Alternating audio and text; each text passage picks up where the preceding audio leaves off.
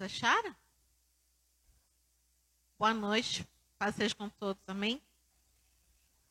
Abram suas Bíblias, nome de Jesus, no Salmo 150. Ok?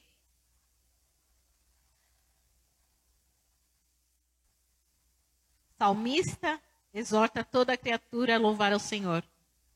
Louvai ao Senhor, louvai a Deus no seu santuário, louvai-o no firmamento do seu poder, louvai-o pelos seus atos poderosos, louvai-o conforme a excelência da sua grandeza, louvai-o com som de trombeta, louvai-o com saltério e harpa, louvai-o com a dufe e a flauta, louvai-o com instrumento de cordas e com flautas, louvai-o com símbolos sonoros, louvai com símbolos altissonantes. Tudo quanto tem fôlego, louve ao Senhor. Louvai ao Senhor. Repitam comigo. Tudo quanto tem fôlego, louve ao Senhor. Louvai ao Senhor. Amém? Querido amado Deus, nós te agradecemos porque nós estamos aqui na tua casa. E é na tua casa que nós temos o alimento para o nosso espírito e para a nossa alma, Pai. Que o Senhor esteja, Paizinho querido, me usando como tu queres para falar aquilo que é necessário para a tua igreja, conforme aquilo que o Senhor precisa para que nós nos alinhemos, para que nós estejamos andando em direção ao propósito que o Senhor tem para a vida de cada um de nós. O Senhor tem total liberdade de me usar, Paizinho querido, porque eu sei que sem ti eu nada posso fazer. Em nome de Jesus, Pai. Repreende tudo aquilo que possa ser devaneio da mente, distração, tudo aquilo que possa tentar atrapalhar a evolução da palavra que deve ser ministrada a quem está aqui. Em nome de Jesus, amém.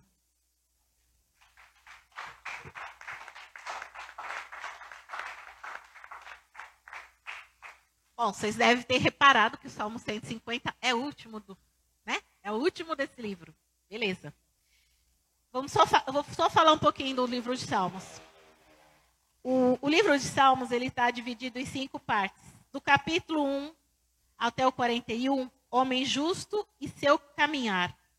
No, do, do capítulo 42 até o 72, ruína e redenção de Israel. Do 73 a 89, santuário e congregação de Israel de 90 a 106, reincidência e restauração de Israel, e 107 a 150, palavra de Deus e louvor universal. E, e eles fazem um paralelo dessas cinco divisões com o Pentateuco, amém? A palavra hebraica para louvor é haral. Então, e ela é usada 13 vezes no Salmo 150. 13 vezes. Quer que eu repita? Harel. É, Harel. E no versículo 1 ele fala assim: Louvai ao Senhor, louvai a Deus no seu santuário. Ele está falando aonde nós devemos louvar o Senhor. Em todo lugar. Mas ele está falando em específico no seu santuário. E se nós formos para o Salmo 148, que está pertinho, a gente vai ver lá que ele fala assim, no primeiro versículo: Louvai ao Senhor, louvai o Senhor desde os céus, louvai-os nas alturas. No versículo 2 ele vai falar: Louvai-o todos os seus anjos, louvai-o todos os seus exércitos. E mais no versículo 3 de 148 ele vai dizer: Louvai-o o sol e a lua, louvai-o todas as estrelas luzentes.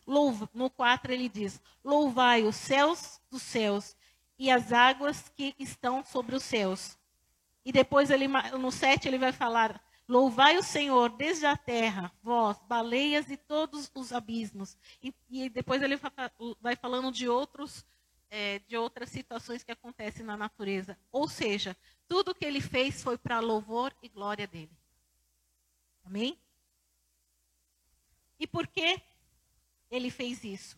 Se a gente for até Gênesis 1, a gente vai entender. Ele criou os céus e a terra, ele criou tudo que nesta terra há para que seja louvor dele. Porque não existe a capacidade humana de criar o que Deus criou. O homem não é capaz de fazer pássaro, o homem não é capaz de fazer baleia, o homem não é capaz de fazer céus e terra. Foi Deus que fez. Amém? Se nós formos para o versículo 2 cento, do Salmo 150, ele diz assim: Louvai-o pelos seus atos poderosos, louvai-o conforme a excelência da sua grandeza. Então, aqui ele está falando os motivos pelos quais nós devemos louvar a Deus. Por, pelo aquilo que ele é. Porque o nosso Deus, como nós cantamos, ele é grande. E por, só pelo fato de ele ser grande e se importar conosco, nós devemos louvá-lo.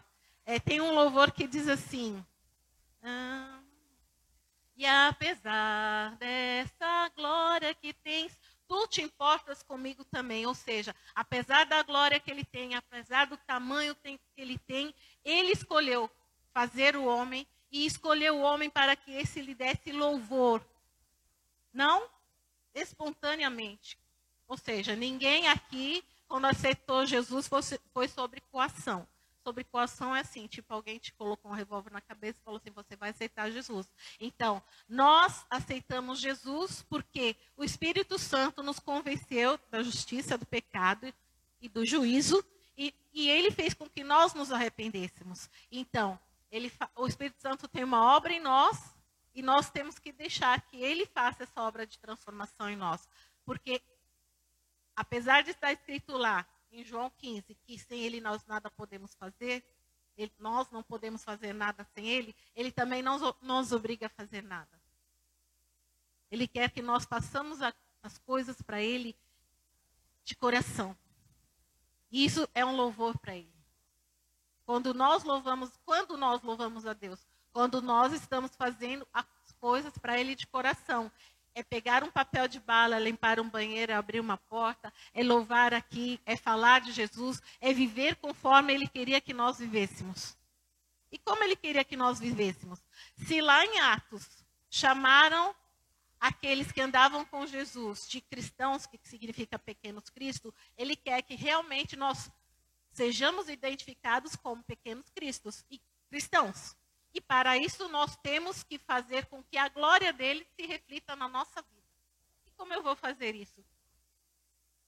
1 Coríntios 11, 1, quando Paulo fala, sede meus imitadores como eu, fui, como eu sou de Cristo.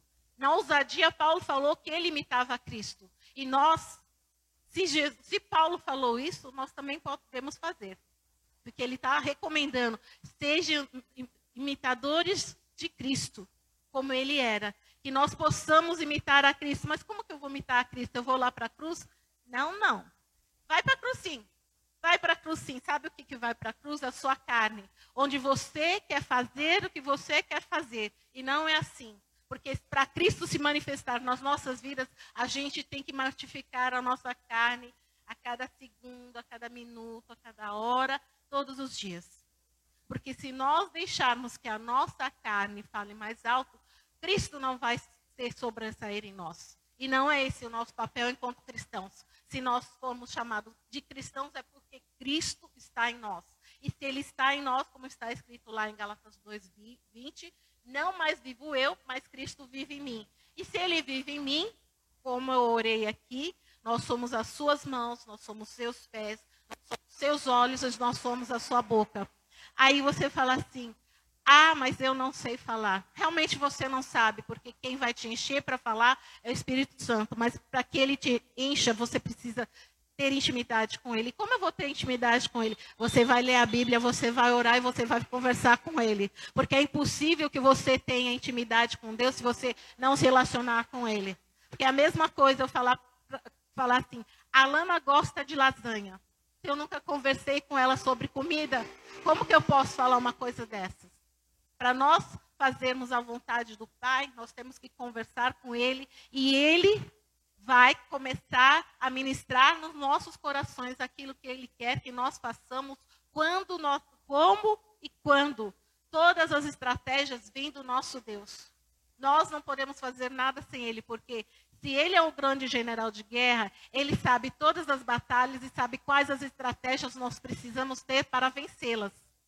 E uma das estratégias que a gente vai ter que vai ter Quando eu digo vai ter, é porque é necessário que se faça assim. Como eu falei, ter uma intimidade. Então você vai orar, você vai ler a palavra. E Jesus falou que certas castas de demônios só saem com jejum e oração. Então a gente também vai fazer, colocar no pacote jejum.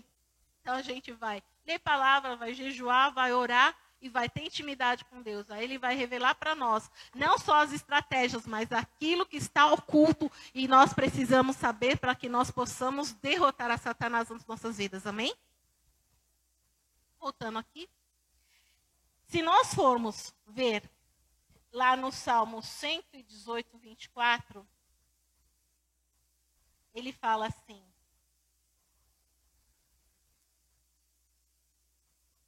Este é o dia que fez o Senhor, alegremos-nos. Não, esse é o dia que o Senhor fez, regozijemos-nos e alegremos-nos nele. Ou seja, cada dia que o Senhor criou para nós é para que nós nos levantemos em vitória, para que nós nos alegremos, porque muitas vezes, é, primeiro, a gente tem a liberdade de falar de Jesus aqui nesse país. Segundo, nós podemos andar livremente. Nós podemos fazer muitas coisas que em outros países não é possível de fazer. E nós temos essa porta maravilhosa aberta e a palavra que tem saído desse altar é uma palavra que tem vindo para que nós nos transformemos, para que nós possamos cumprir o propósito que o Senhor tem para cada um de nós. Porque quando nós vamos lá em Mateus 28,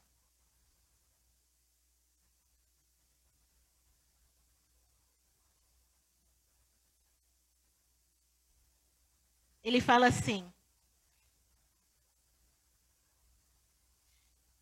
28, 18, diz assim: E chegando-se Jesus, falou-lhes, dizendo: É-me dado todo o poder no céu e na terra. Portanto, ide, ensinai todas as nações, batizando-as em nome do Pai e do Filho e do Espírito Santo, ensinando-as a guardar todas as coisas que eu vos tenho mandado. E eis que estou convosco todos os dias até a consumação dos séculos. Então, nós vamos fazer o ID, porque ele está conosco até a consumação dos séculos. Aí você não tem por que duvidar, não tem por que temer, porque ele está falando que quando você for enviado ele, por ele a qualquer lugar que seja, é ele que vai garantir não só o seu envio, mas como a, o propósito que ele tinha naquele envio se cumpra, porque é ele que está assinando. Porque muitas vezes a gente pensa assim, ah, mas falar com fulano, fulano, ah, fulano não crê, fulano isso, fulano... Não interessa. Se Deus falou naquele momento que você tem que falar com uma pessoa, Ele vai colocar as palavras corretas para que essa pessoa chegue até a Jesus, porque a obra não é sua, é do Espírito Santo. Você é o canal. E se você não for, por que, que você não vai? Vai, participa da bênção na vida da outra pessoa nome de Jesus. Amém? Porque às vezes a gente fica racionalizando. Ah, ele falou para eu ir, mas quando que eu vou? Deus prepara todas as coisas. Ele prepara para você se encontrar com a pessoa, ele prepara as palavras que você vai falar para a pessoa e essa pessoa vai aceitar Jesus, ter a libertação, seja lá qual o propósito o Senhor colocou na fala que ele vai colocar nos teus lábios para que essa pessoa ouça de você. Amém? Aí, continuando. Por quais motivos nós devemos louvar ao Senhor? Por tudo que Ele é, ok. Mas um dos motivos que nós devemos louvar ao Senhor também está lá no Salmo 96, 4.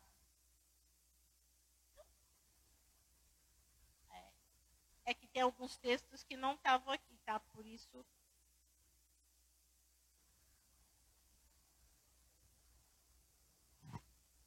Porque grande é o Senhor e digno de louvor, mais tremendo do que todos os deuses. Lá em Isaías ele vai falar que fora dele não há salvação e não há nenhum outro Deus. E nós podemos dizer que não existe nenhum Deus como o nosso Deus. que fez os céus, fez a terra e tem feito transformações, tem atuado com milagres em nossas vidas. Situações que nós acreditamos que não é possível ser revertidas, ele é capaz, porque lá em Lucas 1:37 está dizendo que ele é o Deus do impossível. Porque se fosse possível não seria milagre. Seria uma coisa qualquer que iria acontecer. Amém? Lá no Salmo 99, 9, ele fala assim: Exaltai o Senhor nosso Deus e adorai-o no seu santo monte, porque o Senhor nosso Deus é santo. Então, nós, nós, um dos motivos de nós louvarmos e adorarmos o Senhor é porque Ele é santo. E, quando a gente vai para o Salmo 91, ele dá vários motivos para nós louvarmos a Ele, mas eu vou ficar com o primeiro. Porque aquele que habita no esconderijo do Altíssimo, a sombra do Onipotente descansará. Ou seja, Ele é a nossa sombra e nele nós temos descanso. Amém? E eu gosto muito de ler o Salmo 91 trocando. Eu não gosto de ler assim aquele. Eu falo, eu que habito no esconderijo do Altíssimo, a sombra do Onipotente, descanso. Eu tomo posse, é para mim essa palavra, não é aquele, é eu, sou eu. Amém? Não sou aquele, sou eu. E, outro, e tem outro, no Salmo 23, ele também vai falar no versículo 1, porque ele é o Senhor e nada vai me faltar. Então, um, um dos outros motivos que nós temos para nos alegrar de louvá-lo é porque ele é o nosso Senhor. Aqui, e ele não é aquele Senhor que nos coloca em servidão, em escravidão. Ele é um Senhor que nos traz a libertação. Libertação do quê? Dos nossos pecados, das nossas mazelas, de tudo aquilo que o mundo tentou colocar sobre nós, mas ele nos diz que nós somos livres.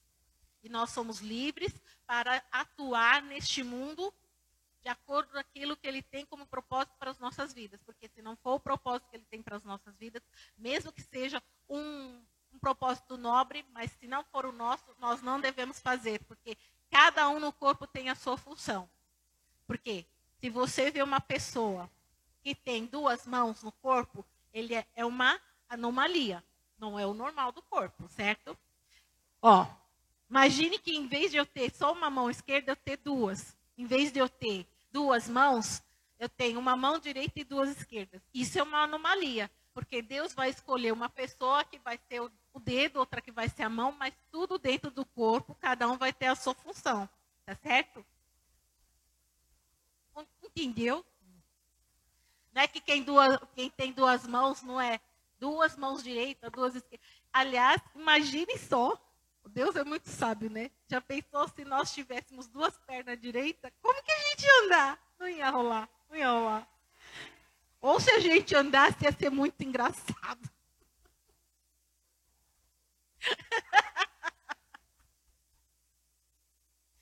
ai, ai. E no versículo, vamos voltar lá, Salmo 150. No versículo 3,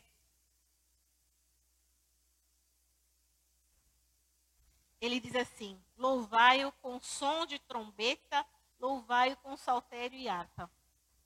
Então, aqui ele está falando como, ou seja, com saltério, com harpa, e depois ele vai falando vários instrumentos. E eu dei uma pesquisada nos instrumentos, tá? Aí eu vou dar uma lida aqui. Saltério é um instrumento de corda como parece uma harpa, só que ele é pequenininho. Ele parece um triangulinho, porque e, o cara estava com ela assim no colo. E a harpa não, não sei se vocês já viram uma harpa, é uma, um negócio grande assim, e você toca ele assim. É, a, arma, a harpa também tem um formato triangular e é de cordas. E essas cordas têm tamanhos irregulares, cada uma tem um tamanho, certo? A duf é uma espécie de tambor pequeno é, que era usado para as festas familiares e quando chegava um exército que tinha vencido uma batalha, eles tocavam a duf também. Flauta a gente conhece, que tem a flauta doce e a transversal, que são as duas que eu conheço. Os símbolos instrumento de percussão frequentemente usado nos templos. Os sonoros eram dois pratos de metais. Eu acho que é o famoso prato que a gente conhece agora, né? E outros, os símbolos altissonantes, eles faziam um barulho muito, um som muito forte, in, quer dizer, é intenso e alto. Amém? Então, esses são os instrumentos que ele está falando assim, que é como nós devemos adorar ao Senhor. Mas, quando a gente pensa em adorar, adorar não é só tocar instrumento. Porque nem todo mundo toca instrumento, né, gente? Aí adorador é só quem sabe tocar? Não, por favor, né? Em nome de Jesus. Quem mais é adorador? Quem louva com os lábios, quem bate palmas, quem dança. E, principalmente, quem vive uma vida de acordo com aquilo que ele tem ensinado. Ah, não, mas são tantas coisas. Então, por isso que Deus eles não levam em conta o tempo da ignorância. E também por isso que está escrito aqui: a quem muito foi dado, muito será cobrado. Ou seja, e tem gente que não quer compromisso, né? Então, ah, legal, estou na igreja, eu não me comprometo muito, aí eu não vou ser cobrado muito, porque eu vou falar para Deus que eu não sabia tudo. É, tem gente que faz esses cálculos. Na verdade, não, porque quanto mais você conhecer e mais você vai ser cobrado, mais você vai ter acesso à presença, mais você vai ter acesso a saber aquilo que o Pai quer e andar de acordo com aquilo que Ele tem para a sua vida. Amém? Então, Ele nos deu a voz, as palmas, os instrumentos, a nossa vida. E uma coisa que é muito, é muito importante que nós devemos pedir ao, ao Senhor é sabedoria. Se nós formos lá em Tiago 1,5. Ele vai falar assim: E se alguém de vós tem falta de sabedoria, peça a Deus, que a todos dá liberalmente e não lança em rosto, e ser-lhe-á dada. Ou seja, se você acha que você não tem sabedoria o suficiente, e nós nunca temos, porque a gente depende de Deus para fazer as coisas, então a gente pede sabedoria. E ele vai nos dar. Mas ele não vai dar e depois falar assim: Ah, tá vendo? Eu te dei sabedoria. Porque muitas vezes as pessoas te dão qualquer coisa e depois te cobram. Ele não, ele dá de graça. E ele não cobra isso. Ele simplesmente te dá para que você seja uma pessoa sábia e que essa sabedoria que ele te entregou seja para honra e para glória e exaltação do nome dele. Porque muitas vezes, o que, que acontece, e é o que Deus gosta de fazer, ele gosta de pegar, como o pastor Silas já falou aqui, o improvável e colocar lá onde ele quer. Por quê? Se fosse provável, todo mundo imaginaria que aquilo aconteceria com a pessoa. Mas o improvável é aquele que Deus pega e fala assim: não, é você. você todo mundo está falando que você não é, mas eu vou mostrar para todo mundo que é. Porque eu prometi, porque eu tenho esse propósito, porque eu quero mostrar que eu sou Deus Todo-Poderoso e posso reverter qualquer situação. Por exemplo, pessoa, uma pessoa, eu lembro de um testemunho que ela falou, tinha trocentas pessoas na frente dela e tinham N coisas que a pessoa precisava ter, inglês, e isso e aquilo, não sei o quê. Ela ficou com a vaga. Por quê? Deus fez com que a pessoa que estava entrevistando ela achasse graça nela. Um favor não merecido que Deus colocou. Porque está escrito na palavra que o coração dos reis e dos príncipes estão na mão do Senhor. E ele inclina para onde ele quer. Então, uma pessoa improvável que você fala assim, não, aquela pessoa lá, se ela puder, ela vai me fazer mal, ela não vai me ajudar, ela vai me prejudicar. Mas se você dobrar o joelho e orar, ele, a pessoa vai começar a te abençoar. Por quê? A sua oração faz com que qualquer tipo de situação se reverta ao teu favor, desde que seja propósito de Deus para a tua vida. Amém? Aí, aí quando, você, quando eu falo que nós temos que andar e estar glorificando a Deus, louvando Deus por todas as coisas, aí você pode falar assim: ela nem sabe que, por o que eu estou passando. Eu não sei o que você está passando, mas Deus sabe. Você não sabe o que eu estou passando, mas Deus sabe. E se nós formos lá em Mateus 6, 33 e 34, o que, que ele vai falar lá?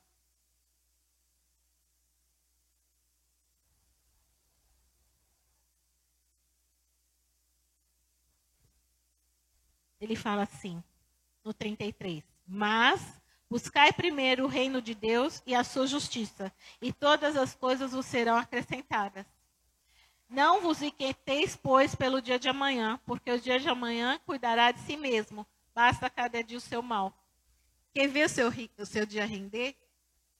Você pede para o Espírito Santo te acordar pelo menos uns 15 minutos antes para você orar. O seu dia rende. Aquilo que você tinha como propósito no seu coração, dentro daquilo que é o plano de Deus para a sua vida, você consegue realizar naquele dia. Por quê? Você buscou o primeiro reino. E aquilo que você tinha que fazer, depois, que era trabalhar, sei lá o que, lavar roupa, ele te ajudou a desenrolar. Porque ele é o dono de todas as coisas. É, eu lembro que uma vez eu trabalhava lá na Praça da Árvore. E, e eu pegava o, eu tinha que pegar o ônibus cedo. Se eu pegasse o ônibus, eu tinha que correr para pegar o metrô. Eu não sei o que aconteceu com o relógio. Eu só sei que não tinha essa integração aí, tá? Eu só sei que eu saí de casa, era mais de seis e meia e eu cheguei oito horas no serviço. Ele fez o impossível, porque tinha trânsito, não tinha nada de anormal. Estava tudo. Eu peguei o metrô, depois eu corri para pegar o ônibus e não ia, eu ia atrasar pelo menos 15 minutos. E eu não vi nada que, que justificasse eu não ter me atrasado esses 15 minutos. Mas ele fez o que ele achou que deveria fazer. Não deixar eu chegar atrasado. Amém? E quando a gente vê aqui, quando ele fala é, que a gente não deve inquietar o nosso coração, eu gosto muito de ir para o texto de Gênesis 22. Porque Abraão simplesmente pegou seu filho, foi para um lugar, falou para os servos que estavam com ele: Espera aqui, que a gente vai subir, a gente vai adorar e a gente vai voltar. Mas o que Deus tinha falado não foi isso. Ele sabia que ele ia sacrificar o filho dele. E quando ele ia fazer isso, Deus proveu. Então, muitas vezes, Deus quer que nós coloquemos diante dele aquilo que tem atrapalhado o fluir do Espírito Santo na nossa vida. Mas como assim o nosso Isaac? E o que, que é o nosso Isaac? aquilo que a gente está colocando no lugar do, de Deus. Que é, não sei. Pode ser, a, pode ser uma pessoa, pode ser o um emprego, pode ser o dinheiro, pode ser a casa, pode ser um carro. Seja o que for, quando você colocar o seu Isaac diante de Deus, ele vai entrar com a provisão. Agora, você tem que perguntar para ele o que, que tem sido o seu Isaac. E se existe um Isaac na sua vida. Amém? Por isso que você tem que ter relacionamento com ele. Ele pode falar para as outras pessoas? Pode. Mas é tão melhor quando ele fala para você. Não que tenha algum problema, algum profeta ser usado. Mas quando ele fala com você, quer ver? Quinta-feira, eu tive uma experiência tipo assim. É, eu, normalmente, quando eu vou para o trabalho, eu vejo um monte de passarinho. Eu já estranhei que eu vi um ou dois, mas tudo bem, eu fui indo, né? Eu só sei que eu estava assim andando, de repente eu senti um negócio assim. Sabe quando vem aqui, Andressa, por favor? Ela não gosta. Eu só senti, vou virar, vira para cá. Eu senti alguém fazendo assim. Aí me deu um arrepio, olhei pro lado, me deu um arrepio, olhei para o lado, não tinha ninguém. Ele falou assim para mim: "Tô te levando para o serviço". Como se eu não fosse para o serviço e eles não me levassem, né? Esse é o nosso Deus. Ele nos surpreende. É... Tem outros textos aqui, mas não é para ler. não é para ler. E assim, se nós formos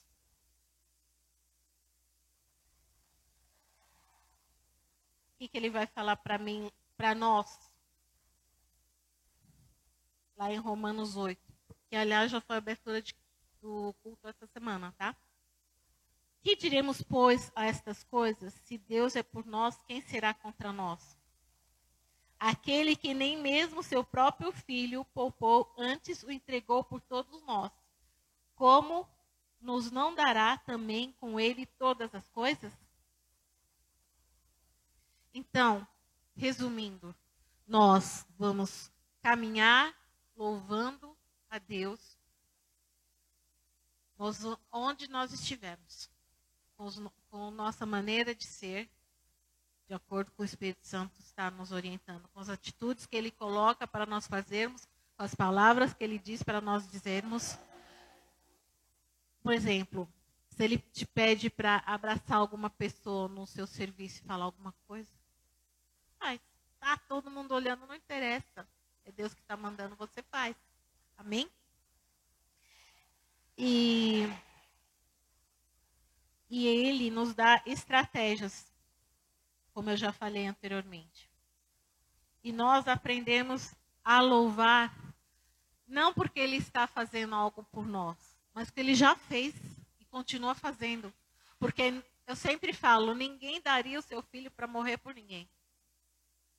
E ele deu por, por aqueles que estavam ali e como ele diz lá em João 17, por aqueles que haveriam de nascer, por aqueles que haveriam de estar aqui como nós, por outros que ainda não estão aqui, mas virão. Então, ele, ele estava ali, mas ele já via o fruto daquele sacrifício que ele estava fazendo. Ele já via a multidão que seria salvo através daquele sacrifício. Tanto é que ele falou assim, na oração dele: Se for possível, passa de mim esse cálice mas se não seja feita a tua vontade, não a minha. Que nós, todos os dias, possamos dizer a mesma coisa, Senhor.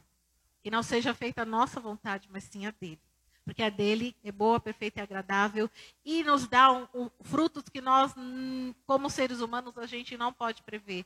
Mas ele, como Deus, sabe o que vai acontecer com atos que nós estamos fazendo agora. Então, que nós possamos ouvir os atos, as palavras, ou seja lá o que ele está pedindo para nós fazermos agora, para que nós possamos colher os bons frutos lá na frente. E os bons frutos, eu não estou falando de dinheiro, eu estou falando assim, em salvação de pessoas, salvação de familiares e é isso que importa. Porque enquanto nós trabalhamos para o reino, aquilo que a gente pode ter de bens materiais é para ser usado no reino. Você tem uma casa bonita, legal, vou abrir para uma célula. Eu tenho um carro, legal, vou dar carona para aqueles que moram mais longe. É assim que funciona. Eu estou ganhando bem, então eu vou ajudar mais naquilo que for necessário financeiramente para a igreja. Eu acho que eu já contei aqui.